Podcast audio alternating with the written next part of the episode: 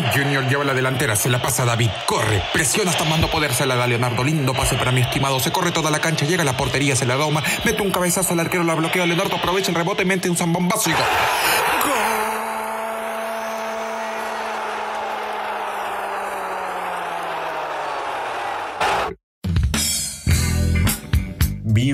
Bienvenidos una vez más a nuestro podcast de Harto Chocolate, en donde como siempre tendremos las últimas novedades y sorpresas del mundo del fútbol, tanto nacional como internacional.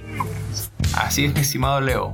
Sin embargo, el día de hoy tendremos una pequeña sorpresita, algo que no se ha visto en los podcasts anteriores. Y es que ahora, en nuestro tercer episodio, tendremos una entrevista nada más y nada menos que con Gustavo Peral, un gran periodista de ESPN. Enhorabuena que tenemos un invitado especial el día de hoy. Ya nos hacía falta, ¿eh? Pero en fin, la entrevista con las preguntas la tendremos sí o sí en los siguientes bloques. Por otro lado, entre otras novedades, Alianza se despide de tres jugadores en sí. Se trata de Carlos Ascuez, Francisco Duplos y Yosinho Arroyo. Una penita para el equipo blanquiazul y sobre todo después de la derrota que tuvieron el anterior sábado 28. Según en un comunicado oficial, la institución victoriana anunció que esos futbolistas no serán parte del primer equipo durante la temporada 2021. Más, también los rumores indicaban que algunos trabajadores dejarían de ser parte de la institución tras la crisis deportiva. Los primeros fueron el entrenador Daniel Ahmed y el director deportivo Víctor Hugo Marulanda. Escucha hermano, la blanquiazul está cada vez más salada. La verdad no se lo deseo hacer a ningún equipo, teniendo en cuenta que ahora que están en segunda, los auspicios también están limitados, por lo que el fichaje de jugadores también se ve limitado.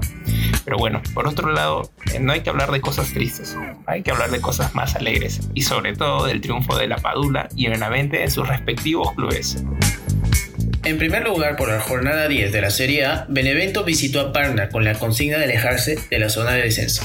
No obstante, igualaron sin goles en el estadio en Niño Tardini, con la presencia de Gianluca Lapadula, quien jugó hasta los 87 minutos del compromiso. Un partido con muchas ocasiones de gol para la escuadra visitante. Bueno muchachos, se nos ha acabado el primer tiempo. Ahora damos paso a nuestra secuencia favorita, de las calientitas.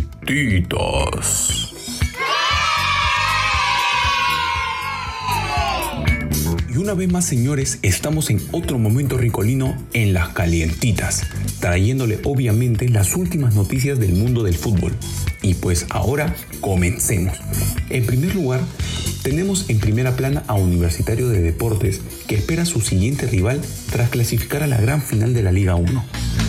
Recordemos que en sí la U no gozó de la regularidad en la fase 2 de la Liga 1 del fútbol peruano, debido que tras lograr la primera parte del campeonato, pudo recién en la última fecha resolver su suerte por el título nacional. Dicho esto, ¿qué le espera entonces a la combinado merengue? Pues tan solo le queda esperar lo que será la final de la fase 2 entre Sporting Cristal y Ayacucho, ganadores del grupo A y B respectivamente. Pucha, en mi opinión, la veo bien difícil para la U que llegue a la final.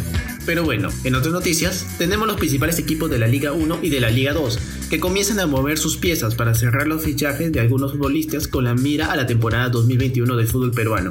Recordemos que Alianza Lima también planea hacer algunos fichajes, con la intención de volver a la primera división del balompié nacional. Como ellos, los demás elencos están en negociaciones para incorporar nuevos elementos a sus escuadras, así como para renovarle la confianza a algunos deportistas que estuvieron en sus respectivos equipos y dejaron buena impresión a las dirigencias y a los entrenadores. En Universitario de Deportes será esencialmente la renovación de su columna vertebral. En Sporting Cristal buscarán reforzar en posiciones puntualmente, mientras que en Alianza Lima es una incógnita el futuro de los fichajes, ya que todo dependerá del presupuesto que manejen para el próximo año. Por último, entrando a un ámbito internacional, el extremo peruano Kevin Quevedo tendrá que buscar nuevos rumbos una vez que culmine el presente año.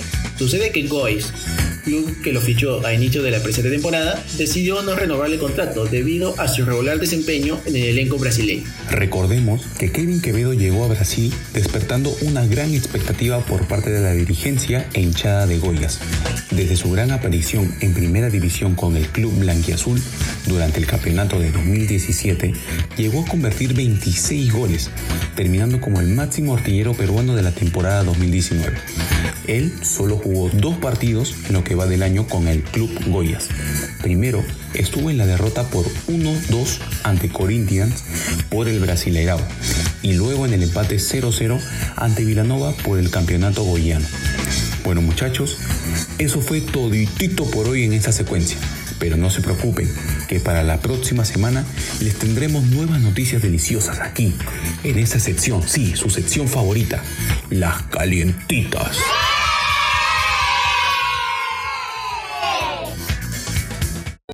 Muchachos, hemos comenzado con el segundo tiempo. ¿Qué tal? ¿Cómo vieron la final de esta fase 2? La verdad que bastante parejo. Un Ayacucho muy efectivo y además atacando mucho al arco contrario. Me pareció un partido muy bueno. Ahora con el triunfo de Ayacucho, que por cierto terminaron siendo los campeones de la fase 2, se jugarán dos partidos más entre ambos equipos de ida y vuelta por la semifinal de la Liga 1 y conociendo después al que se enfrentará Universitario Deportes por la gran final. Bastante denso estos partidos que se vienen en sí. Bastante reñido y esperado los partidos para el término de la Liga 1. Pero ahora sí, de lo que hemos estado conversando, nuestro primer invitado. ¿Y qué tal invitadazo? El gran Gustavo Peralta de ESPN Perú. Aplauso para el muchachos.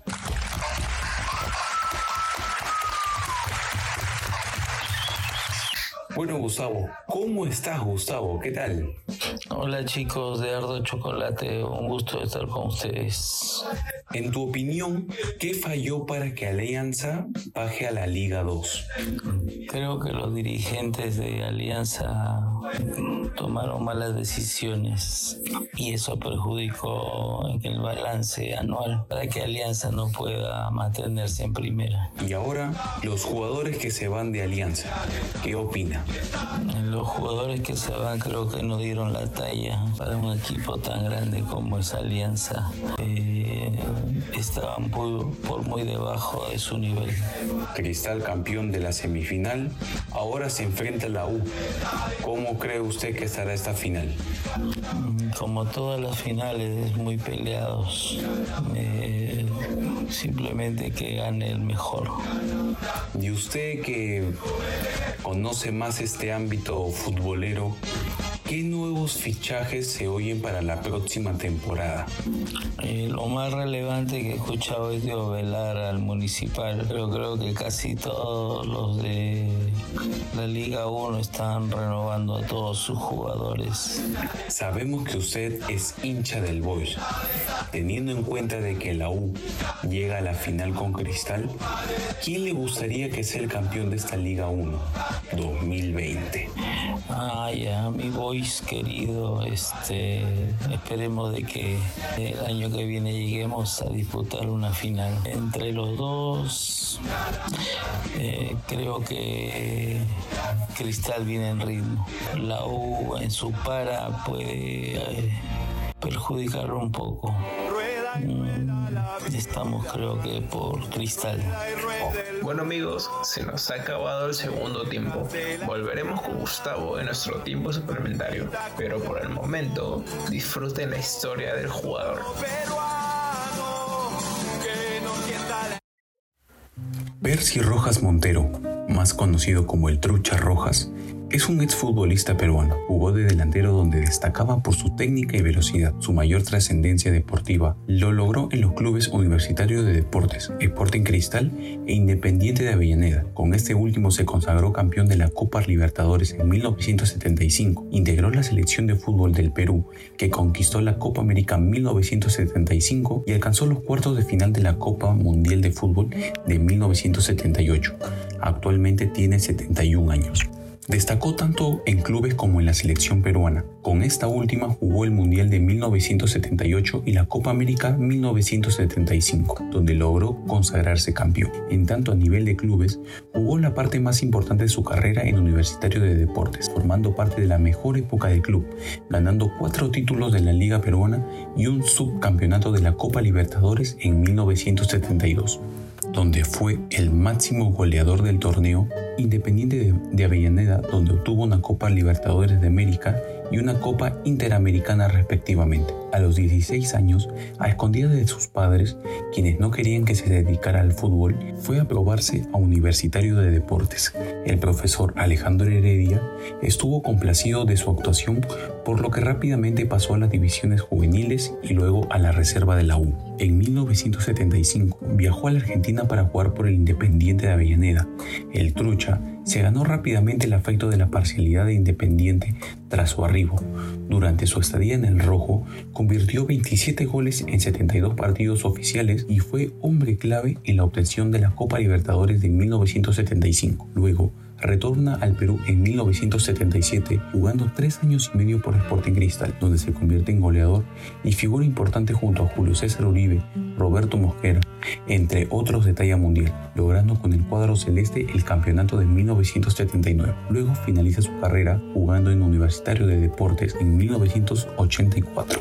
A sus 71 años, sufrió un infarto al corazón que lo llevó a ser sometido a rigurosas operaciones porque se le colocó un bypass cardíaco. Su familia, en repetidas ocasiones, salió a desmentir el fallecimiento del goleador, ya que muchas personas corrieron ese rumor por las redes sociales. Luego de dar férrea batalla a la muerte, la esposa e hija sometieron a Percy Rojas a un tratamiento bajo la supervisión del doctor colombiano Fabio Jaramillo, quien se convierte en pieza clave en la mejora de este ex goleador. Mucha suerte a nuestro queridísimo Trucha Rojas.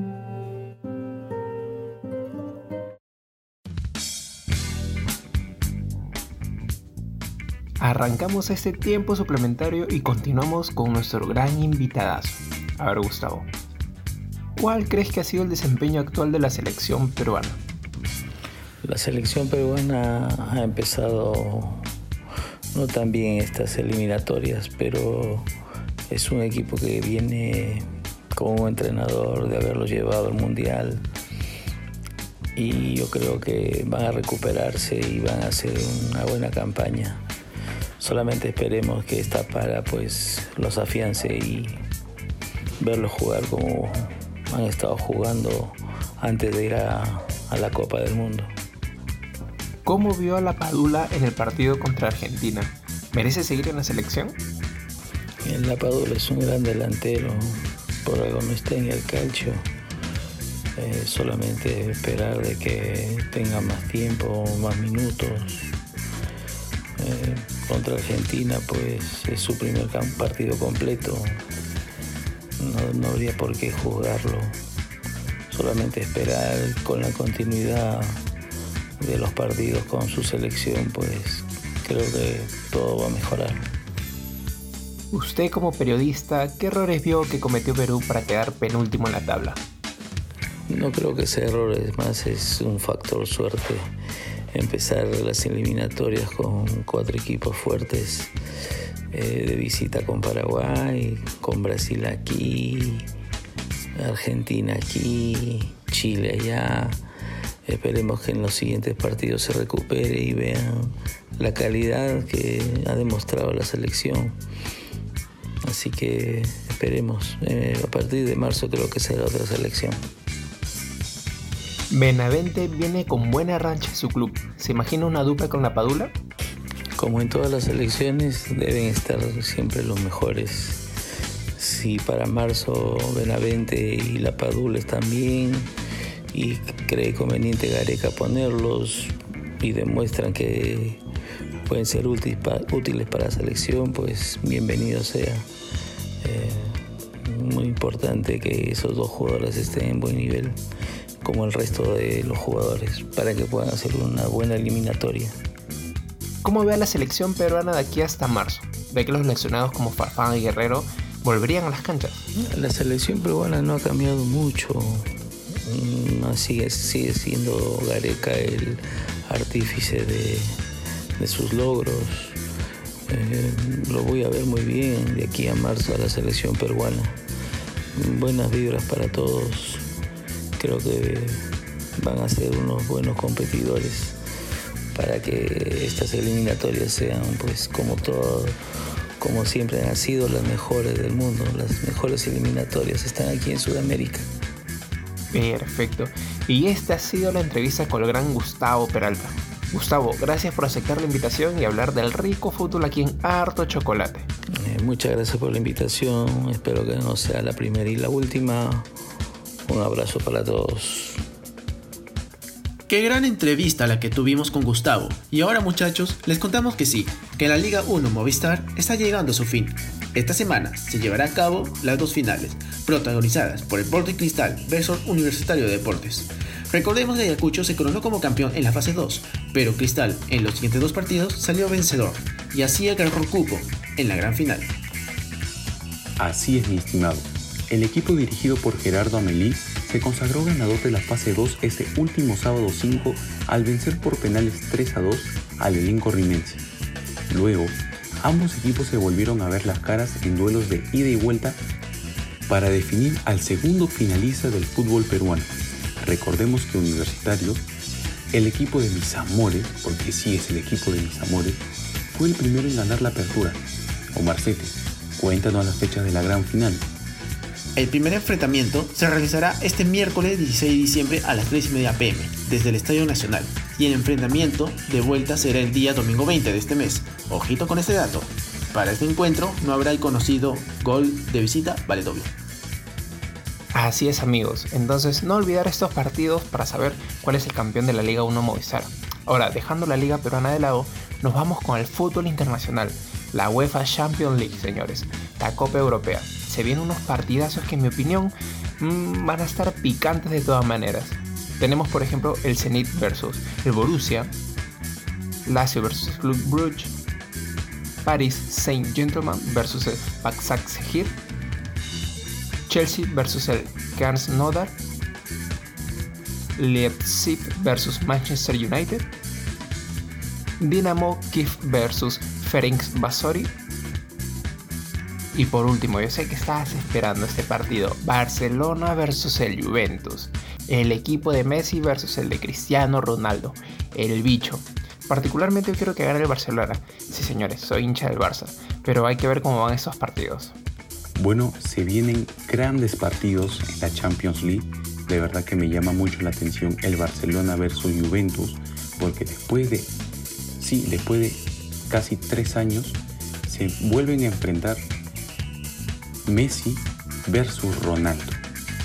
Y hablando sobre el fútbol nacional, esperamos que en la Liga 1 haya un buen ganador. Ustedes ya saben cuál es mi favorito, pero ahí nomás lo dejo. Bueno, en mi opinión, se vienen grandes partidazos.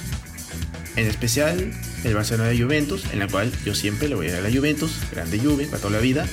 Ojalá hubiera estado Buffon en sí, el antiguo arquero de la Juventus. Pero bueno, como dice el dicho, todo tiene su fin. Y bueno, solo esperar desear lo mejor para cualquiera que gane de estos enfrentamientos que se vienen el 8 de diciembre. Pitazo final, señoras y señores. Esperamos que les haya gustado este nuevo capítulo de Harto Chocolate. No te olvides que nos puedes seguir en nuestras redes sociales para información más acerca del rico fútbol. Esto ha sido todo por hoy y nos estaremos encontrando en el siguiente capítulo. Chao, chao.